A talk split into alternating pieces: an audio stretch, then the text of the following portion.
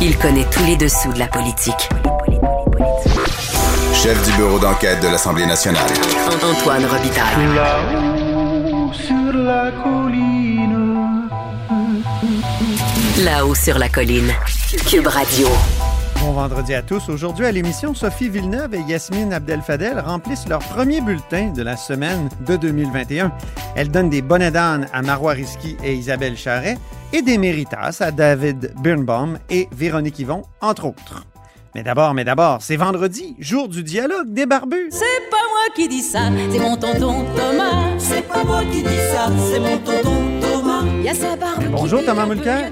Bonjour, l'autre barbu. Notre barbu, notre tonton Thomas, accessoirement collaborateur à la Joute et aussi au Journal de Montréal. On va en parler d'ailleurs euh, de ta chronique de ce matin plus tard. Mais d'abord, il faut parler des retards importants dans la vaccination. Est-ce que ces retards-là au Canada vont plomber Justin Trudeau? Je crois que oui, mais ça va prendre énormément. Rappelons que le Québec a de loin le pire bilan en ce qui concerne les décès de la COVID-19 et pourtant les statistiques pour euh, François Legault demeurent stratosphériques. Ouais. Donc les gens se rallient quand même autour de leur leader en temps de crise, c'est un réflexe normal. Mais je pense que la corde commence à être vraiment usée dans le cas de, de M. Trudeau.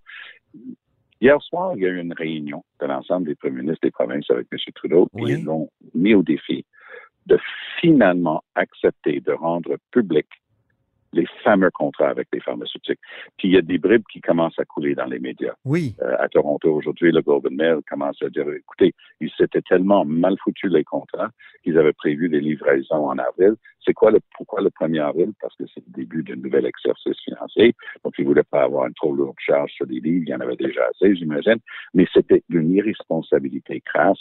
Et moi, j'attends juste une chose, que ces contrats-là soient rendus publics pour qu'on puisse juger. Antoine, on en a parlé souvent, mais la question de- des achats gouvernementaux Oui. au gouvernement à Ottawa, c'est une catastrophe. C'est que ce soit pour acheter un avion de chasse ou pour acheter un système pour émettre des chèques de paie. Écoute, avec le système Phoenix, Ben oui. on a acheté un système pour faire des chèques de paie, pas foutu de faire des payes pour les gens qui travaillent au gouvernement fédéral pendant des années, là, je parle. Donc, Ben oui. c'est un, un problème chronique, bien identifié. Regardez-le autrement. Les pharmaceutiques sont des carnivores. Ce sont des, des prédateurs Oui. sur la scène mondiale pour leur prix, pour leur comportement. Et il y a à peu près juste les, les compagnies de pesticides qui les concurrencent un petit peu. On a les meilleurs bureaux d'avocats au monde, avec les meilleurs avocats au monde, assis dans une pièce en train de négocier avec les mêmes fonctionnaires fédéraux qui nous ont amené le, le contrat pour le système de paye Phoenix. C'est- C'était ça, c'était pas une bataille égale, mettons. Et donc, Mais toi qui as été à Ottawa, pourquoi c'est si nul, euh, les achats au gouvernement fédéral? c'est chronique, c'est depuis des décennies, et le fédéral a quand même des, des éléments extraordinaires. Les scientifiques, par exemple, qui travaillent en environnement, number Ben oui. c'est du, c'est du monde exceptionnel. Mais on dirait qu'il y a eu tellement de fling-flang par le passé, tellement de, de, de petites passes droites, puis passer un contrat à un tel plutôt qu'à un tel. Les gens se sont découragés. Il n'y a jamais eu des vrais systèmes pour valider et vérifier les contrats. Les gens ne sont jamais formés à ce niveau-là, puis ils n'ont pas la modestie de dire Hey, là, on traite avec les, les plus gros géants de la pharmaceutique du monde. On va aller chercher le meilleur bureau d'avocats à Toronto, à Montréal, à Vancouver. Ben Non, oui. ça n'a pas d'importance. Mais là, il faut établir des priorités et il faut savoir gérer dans le secteur public. Alors, moi, je peux dire que je regarde des gens autour de, de Trudeau, puis il y en a très, très peu qui connaissent le gouvernement. C'est des gens qui sortaient du privé et ainsi de suite, mais des gens qui étaient vraiment rompus et habitués à comment ça marche le gouvernement, puis des gens dont on n'entend jamais parler, comme son ministre de l'Agriculture, Lawrence McCauley, tout ça. Ça, c'est un vieux de la vieille qui connaît tous les tenants et aboutissants du gouvernement fédéral, puis lui, il se fait jamais piéger. Mais quelqu'un qui arrive fret dans ce domaine-là va dire, ben, j'ai- un building avec 18 étages, avec 3500 employés, ça doit, ça doit tous être des gens qui savent ce qu'ils font. Surprise, c'est pas le cas. Je vais le dire autrement. Même Mhm. Donald Trump, dont la plus grande réalisation auprès du public était l'émission de télé Celebrity Apprentice, une télé-réalité. Oui. Même lui a réussi à faire semblant d'être le président des États-Unis pendant trois ans. Et n'eût été de la pandémie, il serait peut-être encore là. Mais la pandémie était l'occasion de mettre à nu son incurie, son incompétence. Il était carrément inepte Mhm. et incapable, incompétent à tous les égards.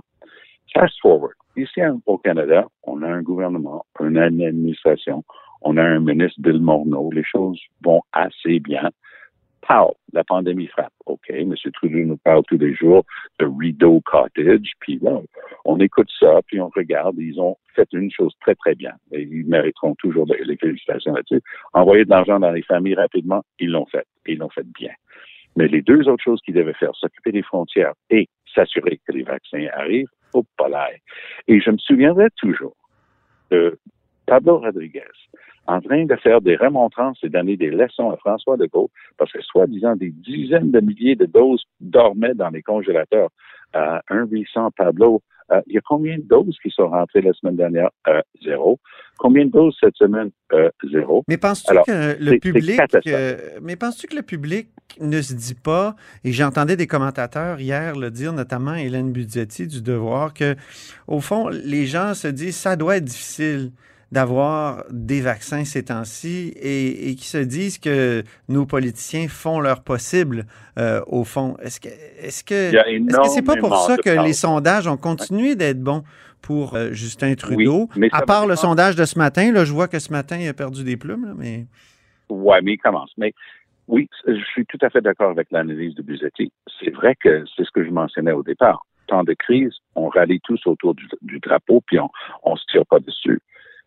Mais ce qui était des petites shots de Trudeau et de, de Rodriguez et d'autres à l'égard de, de Legault, c'est devenu vraiment une escarmouche. Ouais. On, on est en on est en, en pleine chicane. Les- les- N'oubliez pas que la, plus, la quasi-totalité des premiers ministres des provinces ne sont pas des libéraux. Colombie-Britannique, le seul NPD. Alberta, Saskatchewan, Alberta conservateur.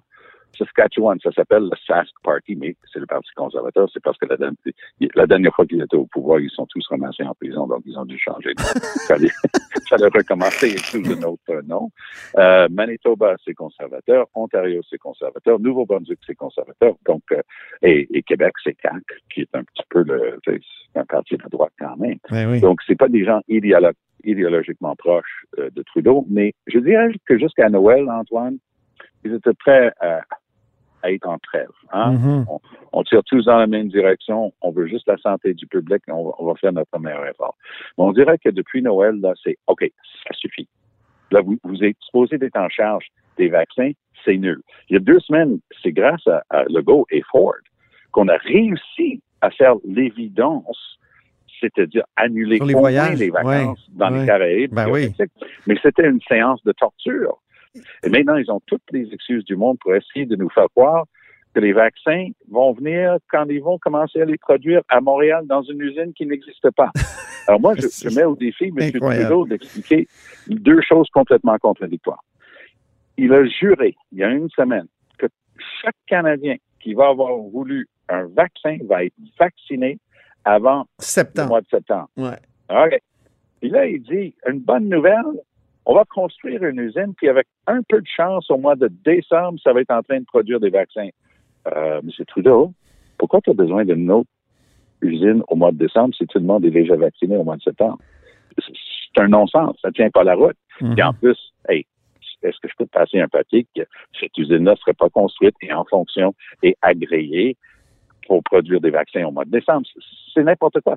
Mais ça, c'est le, le choc entre le monde réel et le monde politique. Les libéraux, il faut toujours leur donner ça, les meilleurs communicateurs politiques que le Canada a jamais connus. C'est pour ça qu'ils sont au pouvoir depuis presque euh, toujours euh, de, des 160 ans que le Canada existe.